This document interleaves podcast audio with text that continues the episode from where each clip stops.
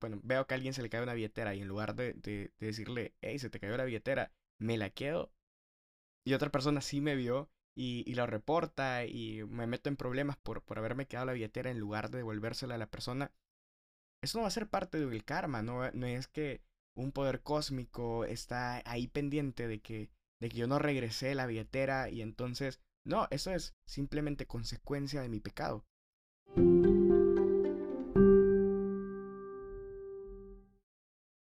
Bienvenidos al séptimo episodio de Bendita Duda. Nunca les ha pasado de que están viendo una a una persona, un amigo suyo, que le acaba de ocurrir algo gracioso y se están riendo de él y a los segundos le sucede lo mismo. O, y bueno, eso, eso me pasaba a mí, en serio me pasaba a mí. Veía a alguien que tenía un, un barro, una espinilla, y al siguiente día amanecía con un barro más grande. Y para quienes no sepan y, y se hayan metido al podcast para descubrirlo, pues esto es karma. Karma en su máxima expresión según la cultura popular, por supuesto. Y en ese podcast vamos a ver cómo librarnos del karma o qué hacer para no tener karma. Porque como se los acabo de plantear, parece muy peligroso, ¿verdad? Bueno, pues empecemos diciendo que si somos cristianos no tenemos nada que temer. Pues el karma no aplica para nosotros. De hecho, el karma no existe. Puedo decirlo con seguridad.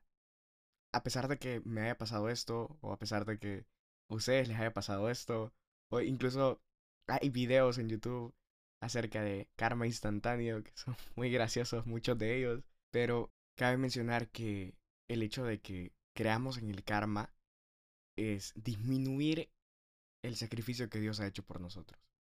Y ahora les, les explico por qué.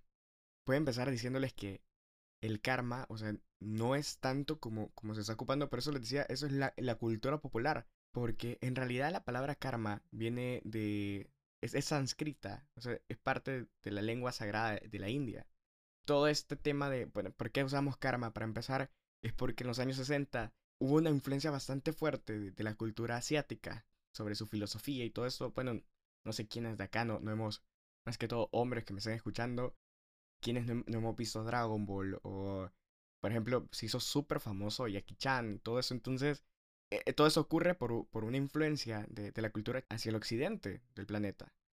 Y es ahí que, que se traen, no solo se traen todas esas caricaturas o todo este tipo de, películas o influencia, y que por cierto llama mucho la atención de, del occidental en general, sino que también se trae toda esa parte de su cultura también. Esa parte de, de la filosofía espiritual asiática, oriental. Y, por supuesto, el karma. Esa palabra lo que significa es la acción de la ley cósmica, de causa y efecto. Lo que significaría que cada acto que nosotros hagamos como, como personas individuales, vamos a recibir esa consecuencia en magnitud proporcional, o sea, la misma, lo, la misma cantidad, la misma magnitud, pero es proporcional a la persona individual, o sea, quien, lo, quien realiza el acto, ojo, que puede ser positivo o negativo. Si estamos en el ejemplo de, que vemos que a un amigo se cayó y esto nos causa gracia, si yo me río y a mí de verdad me causa gracia y me estoy burlando, el karma haría que todo eso se me regrese a mí, o sea, de manera negativa, claro. Pero, si caso contrario, lo que hago es ayudarle a ese amigo que se cayó y levantarlo y curarlo, si es que tiene alguna herida, pues eso regresa a mí únicamente, pero de manera positiva. Entonces, puede, puede que si se los muestro de esta manera, entonces puede que viéndolo desde este punto parezca que no es peligroso o que puede que parezca inocente, puede que no parezca peligroso y que no, no haya problema y que sea y que no exista ningún ningún punto de incompatibilidad con, con mi ser cristiano, porque al final, como cristianos, lo que se nos dice es hagamos el bien, amemos a nuestro prójimo, y claramente, eh, si hacemos cosas malas, tenemos consecuencias, pero esos son más resultado de nuestro mismo pecado. Quiero decir, si yo me encuentro, bueno, veo que a alguien se le cae una billetera y en lugar de decirle, hey, se te cayó la billetera, me la quedo, y otra persona sí me vio y, y, lo reporta y me meto en problemas por, por haberme quedado la billetera en lugar de devolvérsela a la persona, eso no va a ser parte del karma, no, no es que un poder cósmico está ahí pendiente de que, de que yo no regresé la billetera y entonces, No, eso es simplemente consecuencia de mi pecado. Pero antes de seguir adelante con el podcast, quiero decirles algo que es esencial en el, en el karma. Y es de que el karma se refiere no tanto a acciones instantáneas. bueno, en la esencia del karma no se refiere a las acciones que puedan ocurrir de manera instantánea. O sea, se está en la cultura popular, se está mal empleando el término de karma, porque en realidad el karma lo que se refiere es a que todas tus acciones que estás cometiendo ahorita, o sea, por pequeñas que sean, van a, a definir qué tan bien o qué tan mal vas a vivir tu siguiente vida. Sí, su siguiente vida.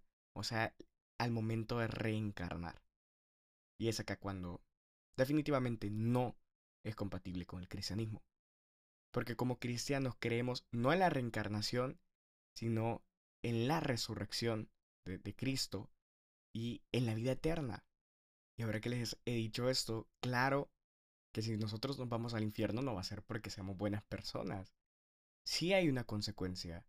Y es que, y no, y no va a ser una especie de castigo cósmico, no. El hecho de que, vayamos al infierno por las acciones que cometimos, por los pecados que cometimos, por la manera en la que vivimos nuestra vida, no va a ser ningún castigo, porque Dios no castiga, va a ser consecuencia de nuestras acciones, la consecuencia de nuestro pecado. Y una de las grandes diferencias con, las religiones budistas es de que nosotros estamos llamados y Dios nos llama día a día al arrepentimiento. A perdón, Él está esperándonos para perdonar nuestros pecados. O sea, mientras que, el, mientras que el karma te dice que no hay retorno, que si ya lo cometiste, pues ahora te toca hacer algo bueno para, para tratar de nivelar esta balanza cósmica. Dios está esperando para perdonar tus pecados y asegurarte la vida eterna no una reencarnación. Existe una sola vida. Y el hecho de esperar otra vida y de creer de que, mm, bueno, si no lo hago bien en esta, va a ser en la próxima, como que si fuese un videojuego en el cual tenemos una cierta cantidad de vidas para tratar a ver a cuál sí pasamos el nivel, a cuál sí logramos nuestra meta, en cuál hacemos bien las cosas. Existe una única vida.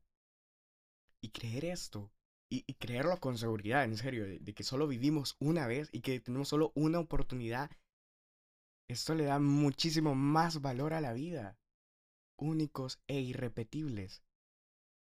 Así nos ha hecho Dios.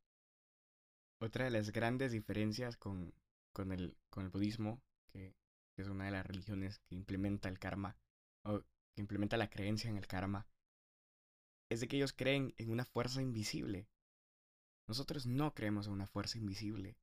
Creemos en un Dios único, trino.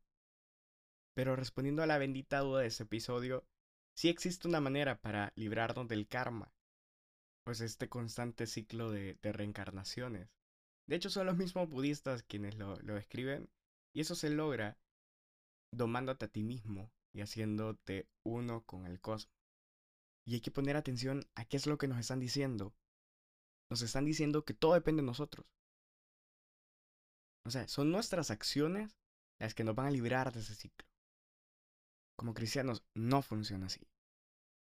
Nosotros, para empezar, tenemos un llamado, o sea, hay alguien llamándonos día a día a esa reconciliación. Y Dios claro que nos da la libertad para, para que nosotros decidamos si queremos hacer el bien o si queremos hacer el mal, pero Él quiere que hagamos el bien. Él quiere que tengamos vida eterna. Él nos quiere tener en el cielo.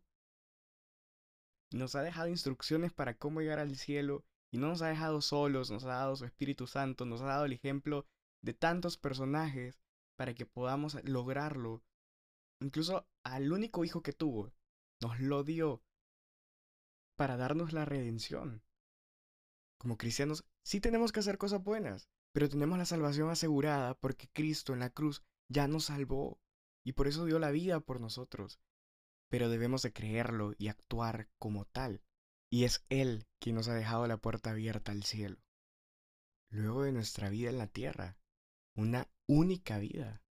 Y eso también está la palabra de Dios en Hebreos 9:27, que dice, y así como todos han de morir una sola vez, y después vendrá el juicio. Y esa es palabra de Dios. Y eso es lo que como cristianos debemos de creer. Y es nuestra misma fe la que nos libra de una creencia como el karma. Y es por eso que no cabe en el cristianismo, porque Dios nos ama, el cosmos no. Dios nos tiende la mano, Dios nos redime, nos, está esperando para que nos arrepintamos de nuestros pecados una y otra vez. Y no quiere la muerte para nosotros, no quiere la condena eterna para nosotros. Dios es un Dios de misericordia. Y si tenemos este, este gran ofertón de Dios, dejemos de, de incentivar o de cultivar culturas asiáticas que como cristianos no podemos compartir y mostrémosle al mundo el cristianismo. Porque si tienen como parámetro el cristianismo, de verdad el karma queda muy mal. La opción que Dios nos da es mucho mejor. Y lo que pasa es que muchas personas no tienen ese parámetro para saberlo.